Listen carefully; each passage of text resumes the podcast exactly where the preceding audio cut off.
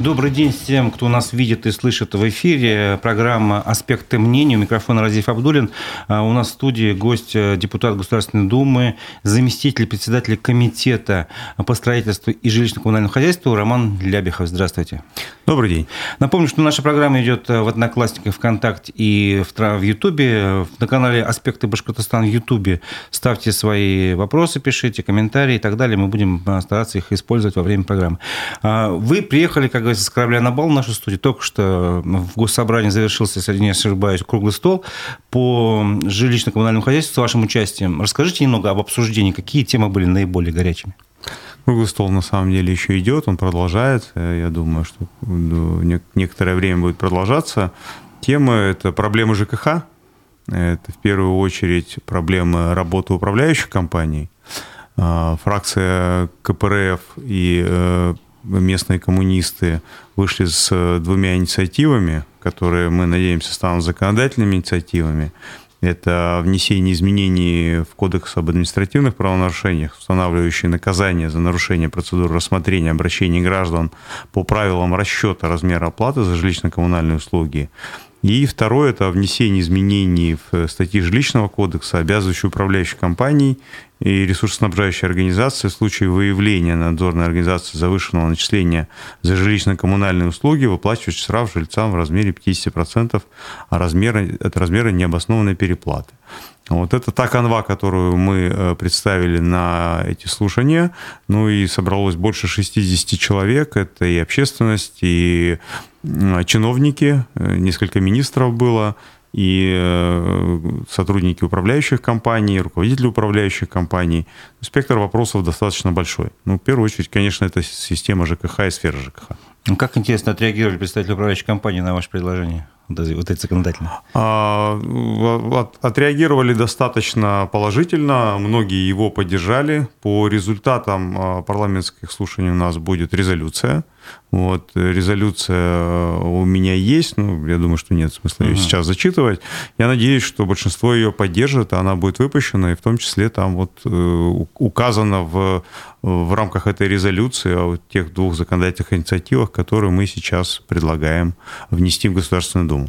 Давайте обсудим несколько вопросов, тем, которые волнуют вот уфимцев, и не только уфимцев, э, тоже в сфере ЖКХ. У нас в последнее время в Уфе, как нарочно, в сфере ЖКХ регулярно возникают какие-то горячие темы. Э, например, за неделю практически несколько происшествий связано с тем, что с крыш падает снег, э, на автомобиль, например, падает. Потом у нас э, в двух домах двухэтажки на Рыбакова 12 под натиском снега крыша провалилась, там какой-то кусочек крыши. Вот. А на Кольцевой 72 потолок обвалился. Слава богу, что без жертв обошлось, но ведь это же как бы не порядок. Можете рассказать ваше видение этой ситуации, как закон регулирует порядок в этой сфере и чья это зона ответственности? Это управляющие компании должны следить за этим? За состоянием своих крыш, безусловно, должны следить управляющие компании на многоквартирном доме. Но мы же с вами понимаем, что вопрос не только в этом контроле, а вопрос в своевременности капитального ремонта. И на сегодняшний день э, в программе капитального ремонта стоит достаточно большое количество домов, но там на много-много лет растянуты сроки капремонта, да, и, соответственно, здесь есть вопросы качества капитального ремонта, но это, наверное, отдельный вопрос. Сейчас мы, в данном случае, вы подняли вопрос о том, что э, доста- достаточно в изношенном состоянии вообще наша э, сфера ЖКХ, и на сегодняшний день вот мы говорим, как мы, я имею в виду фракция КПРФ, говорим о том, что это не менее 90% э, износ мы считаем, что износ очень высокий. Ну, это же вот. очень, э, скажем так, впечатляющая цифра, если это просто цифра большая, если гладко да. говорить. Это цифра, На самом деле страшная это, цифра. Это цифра большая, но что вы хотите, если 30 лет в эту сферу никто не А вкладывал. как же программа вот этого переселения, вот фонд создали федеральный, из аварийного ветхого жилья, неужели она не работает? Она же как ну, программа, программа переселения работает. Я не могу сказать, что она совсем неэффективная, она достаточно эффективная, но смотрите, на сегодняшний день а, программа существовала по тем а, домам, признанным аварийным аварийными до 1 января 2017 года, сегодня 23 угу. Так вот, эту программу сегодня выполнили только 9 регионов. 9 регионов эту программу выполнили из девяти десятков. Вот да. вы, вы понимаете, да, что 10% только, а все остальные нет. Так у нас сегодня еще 17 год, поэтому повторюсь, что э, где-то в ближайшее время должна быть принята программа до 2021 года, вот, и, и там еще значительное количество домов добавится, и цифры там ошеломляющие. Потому что мы сегодня, наш э, фонд ветшает ускоренными темпами. Поэтому нам поставил президент задачу несколько лет назад о том, чтобы строилось жилья в России не менее 120 миллионов квадратных метров в год. С тем расчетом, чтобы заменить э, вышедшие как бы из строя. Да, заменить, потому что сегодня один квадратный метр на одного жителя в стране это является тем минимумом, который дает возможность а, быстрее расти, чем а, фонд ветшает. Угу. Вот. У нас, знаете, население, да, и, соответственно, 120 миллионов – это та минимальная цифра, которую мы должны достичь. В этом, в прошлом году цифра была 102 миллиона, это был рекорд с, со времен Советского Союза, столько не строилось. Ну, вот. Но, безусловно, до 120 еще очень много, тем более, что прошлый год был достаточно активный. Сейчас, знаете, ситуация, планы выполнить, а планы не менее, а даже более весомые, выполнить и, или перевыполнить будет очень тяжело, конечно. Угу. Ну, смотрите, еще все-таки вернусь к этой ситуации на, на конкретном доме. На Рыбакова 12, там, э, я напомню, что провалился кусочек крыши, а оказывается, как выяснилось, там капремонт крыши намечен лишь на 29-30 год. То есть, ну, через сколько? Через 7-8 лет. А, и понятно, что за это время что все что угодно может произойти. Как по, в данном случае действовать жильцам в этой ситуации? Допустим, их дом до сих пор еще не признан аварийным, раз у них капитальный ремонт намечен, правильно? Я так понимаю? Дело в том, что признание дома аварийным – это не только желание или нежелание э, местного органа самоуправления, но это в том числе и судебное решение. Да? То есть гражданам в данном случае я рекомендовал бы обращаться в суд о признании признании дома аварийным. Безусловно, это даст возможность э, раньше получить э, новые квартиры и раньше устранить эту проблему. Но не все так просто, как я уже говорил, потому что если он даже будет признан аварийным в 2023 году, а сегодня не выполнена программа да. 2017 да. года, да, то вы понимаете, что это огромная проблема.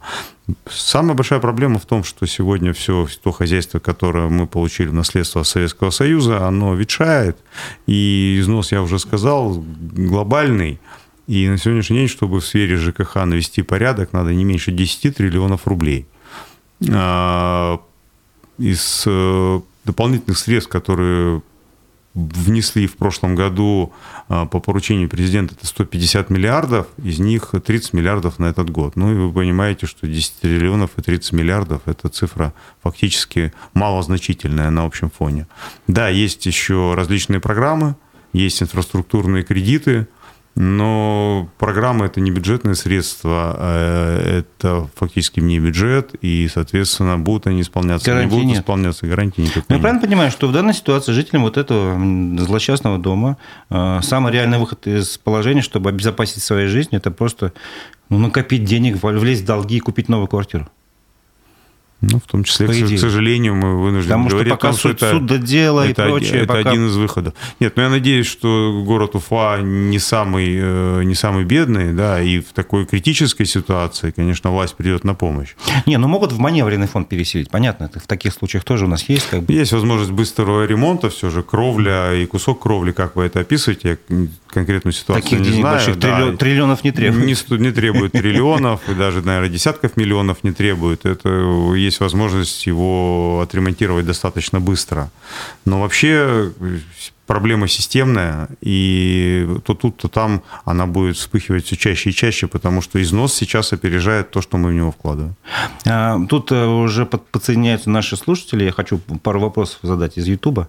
А, что из проблем, обозначенных на круглом столе в Курултае, вы для себя вынесли? В чем, по вашему мнению, проблемы Уфы отличаются от других регионов? Или не удалось это понять? А, отличия, наверное, немного из того, что прозвучало. Это, ну, в первую очередь, износ, износ сетей, износ оборудования. Это важная проблема. Поднимали вопросы и по вывозу твердых бытовых отходов.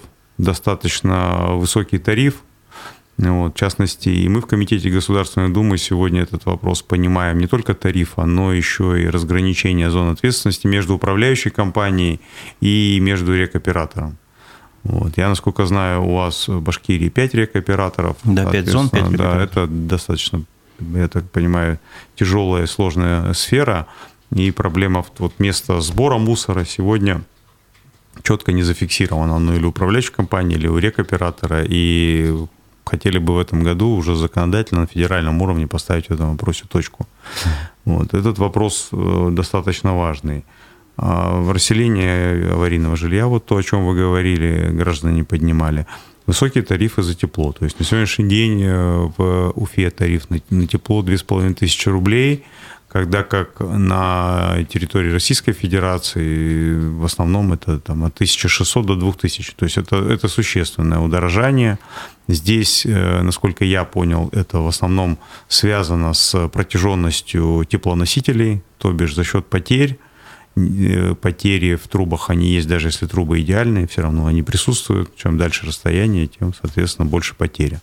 Вот. И при том, что производитель отдает тепло по 1000, как сказали сегодня на парламентских слушаниях, я, к сожалению, эти цифры не успел еще проверить, тепло по тысяче а поставляется по две с половиной. Причем поставляется по две с половиной тех, кто находится в конце этой трубы, и тем, кто находится в начале, у которых э, размер транспортирования значит, То есть никакой разницы от расстояния минимальный, да. Поэтому здесь, конечно же, в первую очередь вопросы энергосбережения важны, вот, и энергосбережение домов – это наше будущее, мы этим занимаемся, я имею в виду мы, это на федеральном уровне, Министерство, строительного, Министерство строительства и ЖКХ Российской Федерации. Вот. Вопросы а, локальных котельных, потому что чем ближе котельная к дому, тем меньше потери. Сегодня в Уфе, я так понимаю, это значительная составляющая именно транспортная, то, о чем мы говорили. Ну, говорят, когда газовая котельная своя, там гораздо дешевле все обходится. Ну, я так понимаю, что Башкирия mm-hmm. большей частью газифицирована, и очень странно, что... У нас нет, у нас очень централизованная система э, теплоснабжения. Система, очень... да, она, ну, она так сложилась, это что, тоже мы говорим о том, что наследство Советского Союза было, тогда, скажем, ну и сети, и коммуникации, они были надежнее. Ну, вот, и поэтому, в частности, вот если мы говорим о газовом оборудовании, мы не, недавно буквально обсуждали в Государственной Думе на э, парламентской площадке, это ответственность газовых компаний. И сегодня решили, что газовая компания будет одна отвечать за все газовое хозяйство в доме. Угу. Вот это достаточно большой плюс, потому что тоже значительная аварийность. Прошу прощения, вот тут mm-hmm. мне просто слушатель тоже напоминает, э, просит обратить внимание на то, что в Уфе у нас 80% э, управляющих компаний э, в городе, обслуживающие 80% жилого фонда, вот так будет точнее, mm-hmm. они банкроты. Это же тоже, наверное, странно как-то. Это в других городах как, не знаете? Статистики такой у меня сейчас нет. Ну, конечно, количество банкротств оно, оно То есть как можно вообще управлять хозяйством, если ты обанкротился фактически, сейчас не можешь свести концы с концами? Естественно, ты, у тебя нет денег нанять там рабочих с крыши снег убрать, условно говоря. Понятно же? Здесь несколько вопросов, несколько проблем. Давайте начну, собственно, о банкротстве. Дело mm-hmm. в том, что банкротство, оно идет в, в силу федерального закона о банкротстве. И управляющая компания и любая другая компания, может быть, она хлебом торгует, они все одинаковые для, в рамках этого закона. Там есть единственные отдельные нормы, касающиеся застройщиков, но это сейчас не mm-hmm. тот вопрос, который мы обсуждаем. Вот, поэтому в любом случае, э, банкротство – это еще не прекращение деятельности, хотя в России в основном так. Да, в Российской Федерации у нас в основном так. Поэтому, да, один из э, выступающих предложил, что если принято решение судом о банкротстве, не о том, не о ликвидации по истечению банкротства, а именно в банкротстве, то приостанавливать действие лицензии управляющей компании. Рассмотрим, здесь есть и за, и против такого предложения.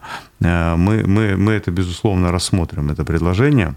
Вот. А вообще в, э, в части управляющих компаний работает, конечно, огромное количество, в том числе, вы знаете, это большая проблема протоколы да.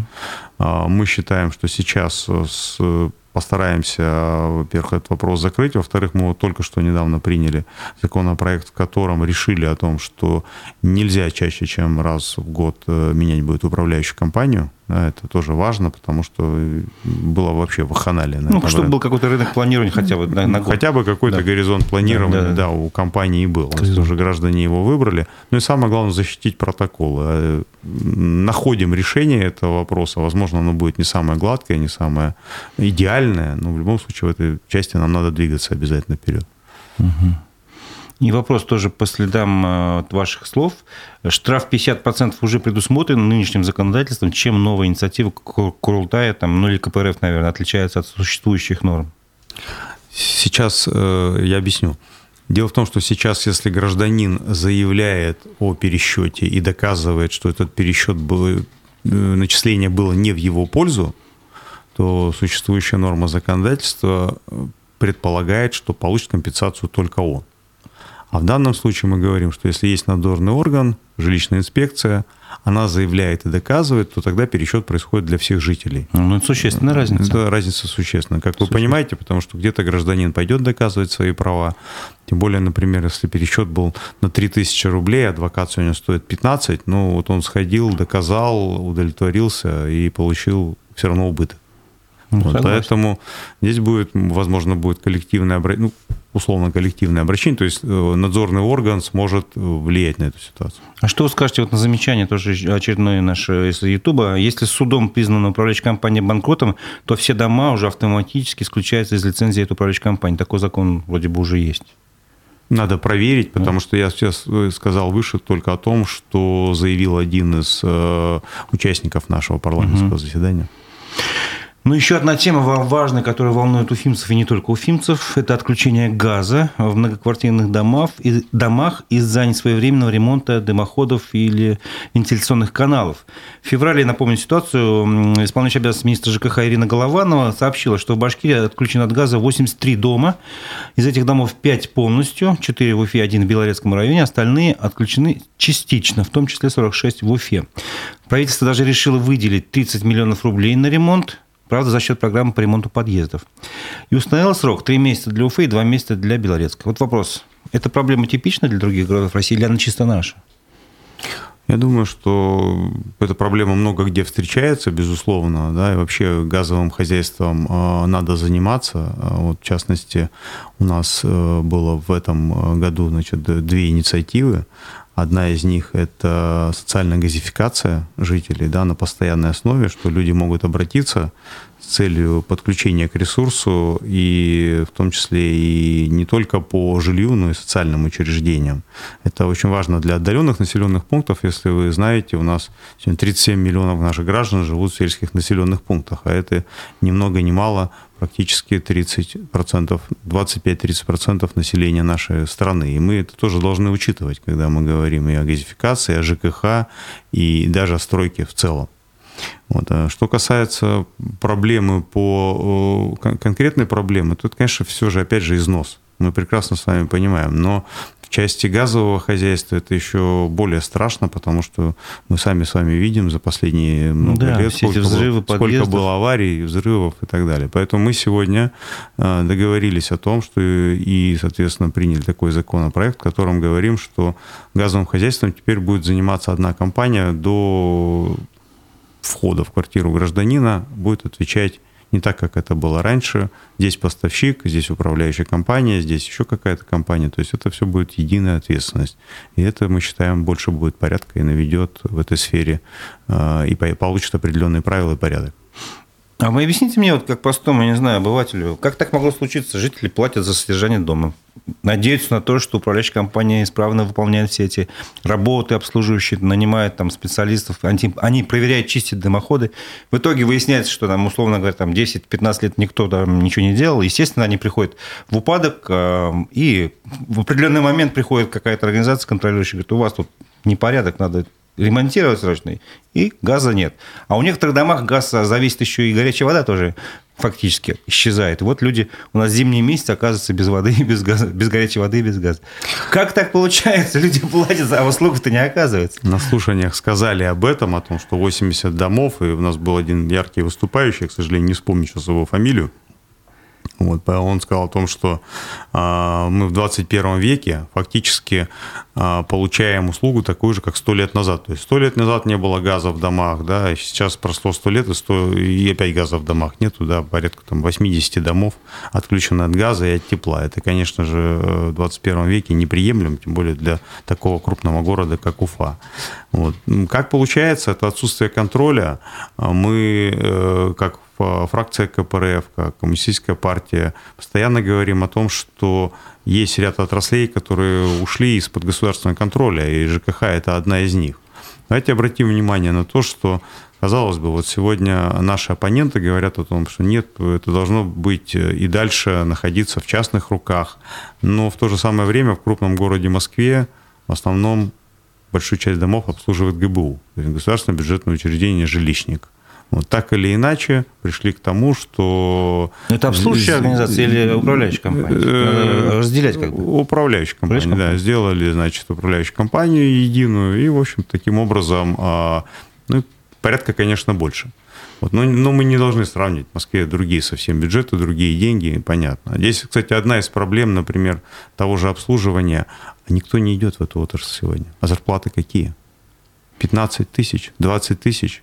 Вот. Поэтому, когда вы говорите, почему у меня не чищено во дворе, а нету, они не могут найти сегодня э, рабочих для того, чтобы э, нанять и для того, чтобы почистить двор.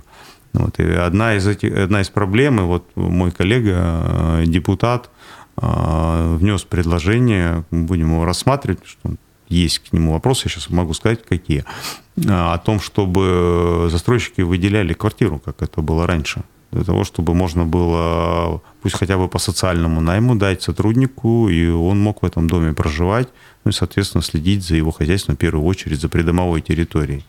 Вот. То есть На... некому, некому представителю управляющей компании или старшему по дому, как бы условно? Нет, почему? Просто, допустим, раньше был дворник, Дворник mm, где у нас понятно. проживал? Угу. Да, он проживал в, в социальной квартире и раньше в Советском Союзе же так ну, было. Ну, даже в основном многие шли туда, чтобы получить жилье. Чтобы получить жилье, да. Ну, какое-то время потом они могли его приватизировать, был не, не очень большой период времени. Да, но здесь возникают свои вопросы, потому что это дополнительная нагрузка на застройщиков, дополнительная нагрузка на застройщиков – это повышение цен на жилье. Ну, я думаю, есть компромиссы, потому что сегодня по-другому в отрасль э, привести людей тяжело. Ну и вот вы спросили о том, что хозяйство рушится, почему за ним никто не следит, а где кадры? Где у нас профессионально-технические училища? Когда мы последний раз э, туда, оттуда видели выпускников? Сегодня отрасль идти некому. Сегодня там работают или пенсионеры, или люди, которые вообще не понимают, чем они занимаются. Ну или э, наши соседи из других э, республик бывшего Советского Союза. Огромная, огромная, огромная кадровая проблема. Вот, и как... Мне еще кажется, проблема в чем? Смотрите, вот у нас э, как, как бы все-таки э, структура управления жилыми домами, она как бы не, не сильно изменилась. Допустим, форму собственности поменяли, но там, тем не менее, в учредителях э, и местные органы самоуправления сидят все равно. Вот. И фактически получается как? Одна управляющая компания отвечает за, условно говоря, тысячу домов. Ну, как можно уследить за тысячи домов? Нереально. Хотя, конечно, технологии все можно сделать, но вы сами говорите о качестве еще кадров и прочее. Это один момент. А, второй момент, вот насколько я понимаю, если э, управляющая компания в банкрот, идет э, дело судебное, оно может длиться там несколько лет, и все это время за управляющую компанию, все это время, получается, за э, это предприятие отвечает не профессиональный управляющий, который имеет образование, а некий там арбитражный, которому самое важное – это погасить долги. И понятно, что у него до проблем жителей ну, как бы руки точно не доходят. Не в этом ли суть? Это большая проблема, да, вот сейчас э, мировой, многие слышали, наверное, вот хороший такой пример, э, у наших недругов произошла проблема с банком, да, все, они сказали, мы его за неделю продаем и заканчиваем банкротство. То есть не будет никакого управления чиновником или каким-то конкурсным управляющим. Никакого длительного процесса не Никакого будет. длительного процесса. Неделя продали, все. И, соответственно, тут же появились желающие на этот актив. Вот здесь нам надо э, поработать в этом направлении. Но дело все в том, что тут проблема какая, что закон о банкротстве уже несколько лет, профессионалы больше скажут, э, юристы, несколько лет а, готовится э, внесение в него концептуальных изменений – сам он, если я не ошибаюсь, 2004 э, года, ну, надо уточнить. Вот. Готовятся глобальные изменения, а они все не происходят. Откладывали сначала пандемия, потом, значит, 2022 э, год. Ну и вот где-то вот-вот, насколько я знаю, там три варианта на сегодняшний день существуют разных э, сфер и влияния, потому что это право, да, и там достаточно много. Ну, конечно, изменения в него уже назрели. Может быть, в том числе это одно из них. Вот по Э, дольщикам, э, по обманутым дольщикам и по банкротству застройщиков внесли оперативно, то есть сразу после принятия закона 214 о долевом строительстве со временем, там в том числе внесли несколько изменений в положение закона о банкротстве. Но по всем остальным этого, конечно, нет, и здесь работы очень много. Для юристов и для специалистов, и для наших комитетов профильных, которые этим занимаются, да. Вот. Я с вами согласен, что если это конкурсный управляющий, ему ничего не надо, ему надо распродать. Вот. А если он понимает, что доходы идут, и пока можно не распродавать, да, зарплата его идет, сроки идут, в сроках он сегодня э, фактически в силу закона ограничен, но э, получается, что очень часто это продлевается, судом продлевается бесконечно. Проблема, согласен. Вопрос по поводу обманутых дольщиков. Mm-hmm. Понятно, что проблема очень сложная. Но вот в нашем конкретном случае у нас в Уфе есть дом в центре города, если не ошибаюсь, улицу сейчас не могу вспомнить точно, но его называют домом смерти. Почему? Потому что он многоквартирный такой, высотный, там этажей 12, наверное, точно есть. И там происходили уже... То есть его построили с помощью кооператива. На Кирова. На Кирова, да, Кирова. И даже были там двери, окна, все были.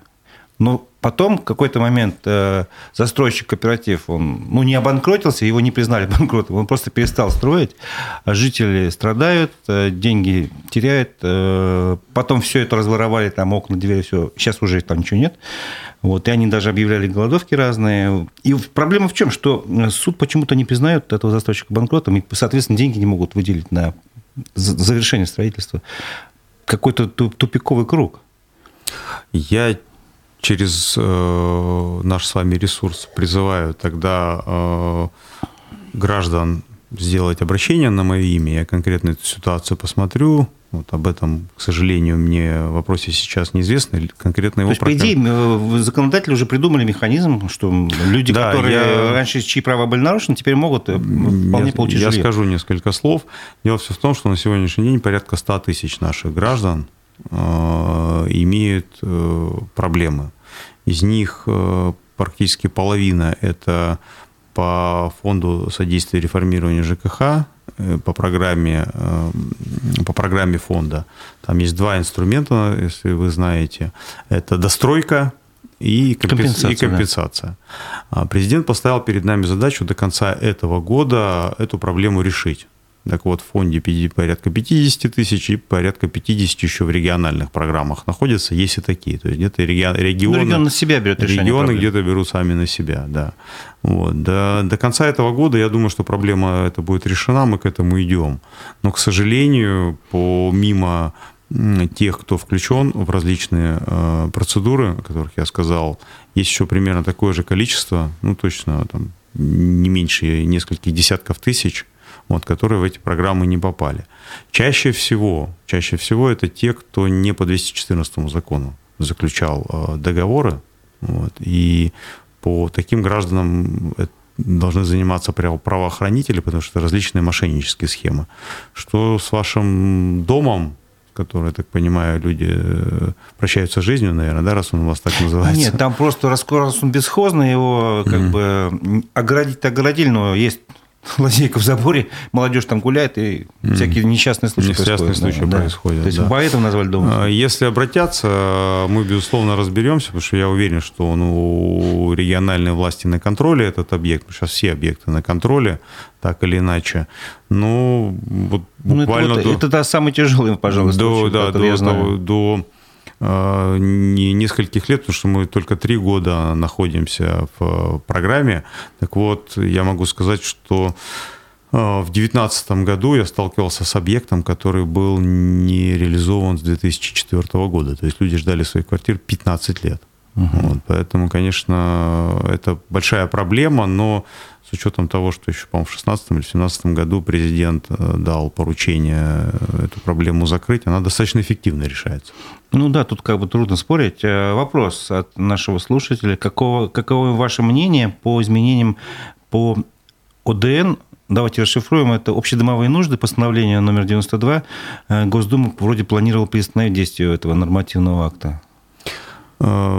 Есть такой вопрос, и сегодня он на парламентских слушаниях тоже звучал. Вот, потому что, ну давайте так, окунемся в экскурс. Наши, наши граждане не платили никогда за потребляемое, потребляемое домом имущество. И, конечно, в этой сфере решение надо какое-то проводить. Потому что дом живет, ресурсы он потребляет, очень часто дверь в подъезд у нас не закрыта, никому до этого дела нет, да, в подвале вода, вот, протечки, Но, с другой стороны, и граждане наши не виноваты в том, что они живут в домах 50-60, я уж не говорю, и больше, большей давности, да, где действительно ресурсы расходуются, ну, ресурсы, изначально много их расходуется. Да? Вот, поэтому проблем, проблема такая существует. А, более того, вот я, например, лично в практике сталкивался в одном из своих регионах, когда мы приехали в бывший воинский городок, которому уже сейчас Минобороны э, не принадлежит, но там квартиры были когда-то ведомственные, вот, и только право оформили, например, из дома 40 квартир, 10 квартир. Угу. Вот. И, соответственно, они платят э, за общедомовые расходы, а все остальные не платят, потому что у них ни прав нет. Минобороны права свои не признает, и у граждан тоже нет прав. Причем они даже хотят, они судятся, но у них не получается. Это вообще проблема. И когда мы вот с этим столкнулись, например, там получилось, что ни одна управляющая компания туда и заходить не хочет. Потому что, потому что непонятно, да, за счет чего. Да, никаких, за счет чего выживать, да, никаких там платежей нет. Вот, там местная власть каким-то образом пытается э, кому-то дополнительно вменить, так скажем, но это же все равно это не, не, не, неправильные методы, да, и так система работать не должна. Но в любом случае Хотел бы сказать э, нашим слушателям о том, что за общедомовое имущество э, и имущество, и э, ресурсы платить придется. Вот. Вопрос в том, что здесь надо просто наводить порядок с расходованием, с энерговооруженностью дома, обеспеченностью. Ну, ну, надо, надо наводить порядок. По-другому не получится. И, соответственно, если мы вообще не будем за это платить, и порядка у нас не будет. Я так считаю. Ну, все то же самое продолжаться. А вы не считали, сколько примерно ну, не знаю, в процентах, суммах там конкретных э, означает вот это изменение для кошелька собственника жилья? Я не могу сейчас сказать такие данные, потому что... Это же нововведение ввели в действие с января, если не ошибаюсь, этого года. И теперь мы где-то уже... Не хотел бы напугать наших ну, слушателей, ну, понятно, уточню эти данные. Где-то в марте, наверное, мы уже должны почувствовать, там, по-моему, квартал должен пройти, чтобы первые, ну, первые платежки получить. Ну, я думаю, что гораздо существеннее, вот мы с вами сегодня об этом не сказали, это то, что в прошлом году дважды поднялись тарифы на жилищно-коммунальные услуги. И это, конечно, впервые за долгое время это вызвало шок. И ну, честно говоря, как минимум удивление точно вызвало. Наша, наша фракция да, жестко против этого выступала.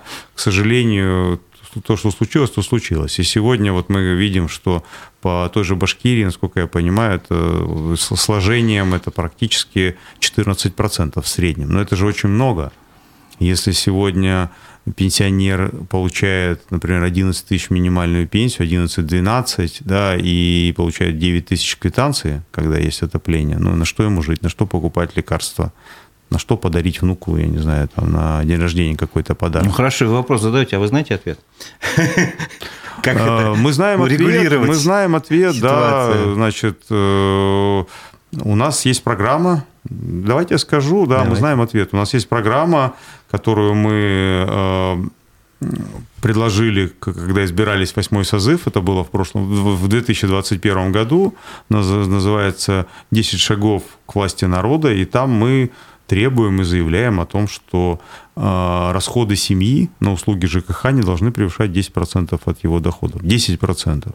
Вот. Это, в общем-то, так живет весь цивилизованный мир – там, конечно, высокие доходы, но вот затраты составляют... Может быть, нам стоит подумать об увеличении доходов наших граждан?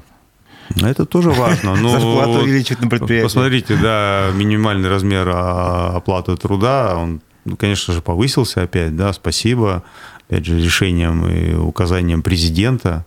Вот, но это сегодня не соответствует совсем э, тому, что мы хотим. Мы, вот мы, кстати, наши коллеги «Справедливой России» буквально в декабре заявляли о том, что давайте сделаем это хотя бы 25 тысяч рублей. А позиция КПРФ какова?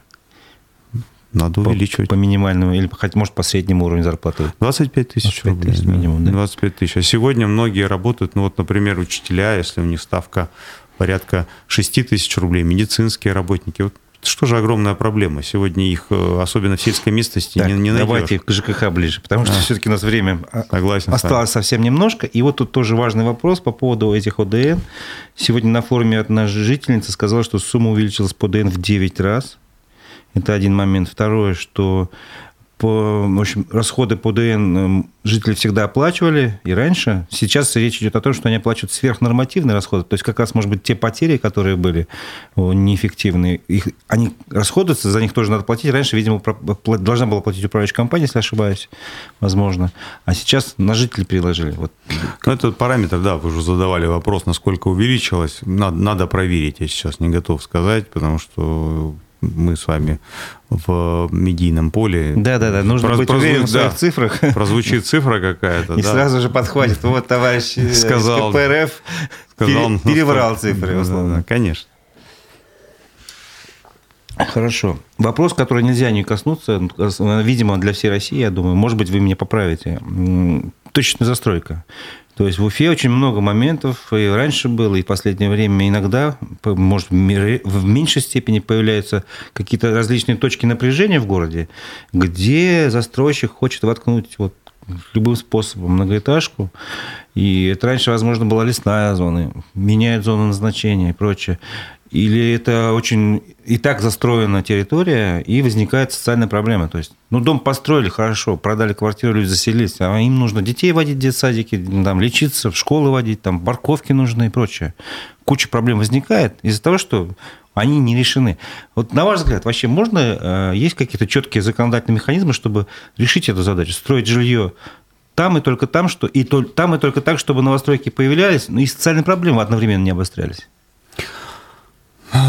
Безусловно, ну тут э, проблема, она с двух сторон. Первое, что в любом случае новое жилье надо строить. Вы видите, какие у нас ну, сегодня... Планы большие. Да, и планы, и потребности, и нужда. Потому что кому-то не хочется, чтобы рядом с ним появился дом, а кто-то живет в доме, извините, с э, коммуникациями на улице. И, безусловно, конечно, и, и ему надо куда-то двигаться. Я поэтому говорю, надо решать и проблемы строить жилье домов, и социальные проблемы как-то учитывать. Ну, потребность Но опять же, опять же проблемы две. Точка, которая находится в, в каком-то дворе, и вот у меня таких обращений много, и более того, я даже встречался с гражданами на конкретных территориях, мы занимались где-то, в частности, в Костроме нам даже удалось это отстоять. Вот. Но есть и вторая проблема – это отсутствие социальной инфраструктуры. Да? Когда застройщик не строит социальную инфраструктуру, сейчас мы далеко здесь уйдем, потому что это банковское финансирование, и сегодня расходы, доходы застройщиков, они настолько ужались, что банк не выдает это проектное финансирование да, по искровым счетам, и сейчас только через банк застройщик может строить. Но здесь что бы я хотел сказать? Здесь опять же должна быть большая доля государства, если мы говорим о, социал, о социалке. Это поликлиники, школы, детские сады, а, значит, это парковки, Потому что у государства есть, конечно, программы. А, это, в частности, программа «Стимул», которая предполагает строительство социальных объектов за счет бюджета, вот, и за счет федерального бюджета в первую очередь. Но, к сожалению, как и все сегодня, вы же знаете, что в бюджете на сегодняшний день э, серьезный дефицит. Как и все сегодня находится под э, напряжением все эти программы. Вот. И в частности здесь, я считаю, работа региональной власти по включению в программу важна. Вот. И если региональная власть этим занимается, то, ну, знаю регионы, не буду сейчас здесь называть э, в рамках нашей программы, о том, что у них достаточно удачно получается заниматься социальными объектами. Поэтому я бы предложил э, вашим слушателям все же к региональной власти с этим обращаться. Ну, а в части точечной застройки, это генеральные планы. Мы достаточно много сейчас приняли изменений в прошлом году по предложениям правительства о принятии изменений – формы этих изменений в генеральный план. Поэтому в любом случае там э, ответственность и зона возможности для граждан существует. Это публичные слушания. Приходите, участвуйте. А то так часто бывает, что граждане не участвовали, их не услышали, а потом уже ну, начинают... У нас, к сожалению, в республике вот год, по-моему, назад отменили вообще слушание временно, как бы, и пока это действие распространили еще на этот год.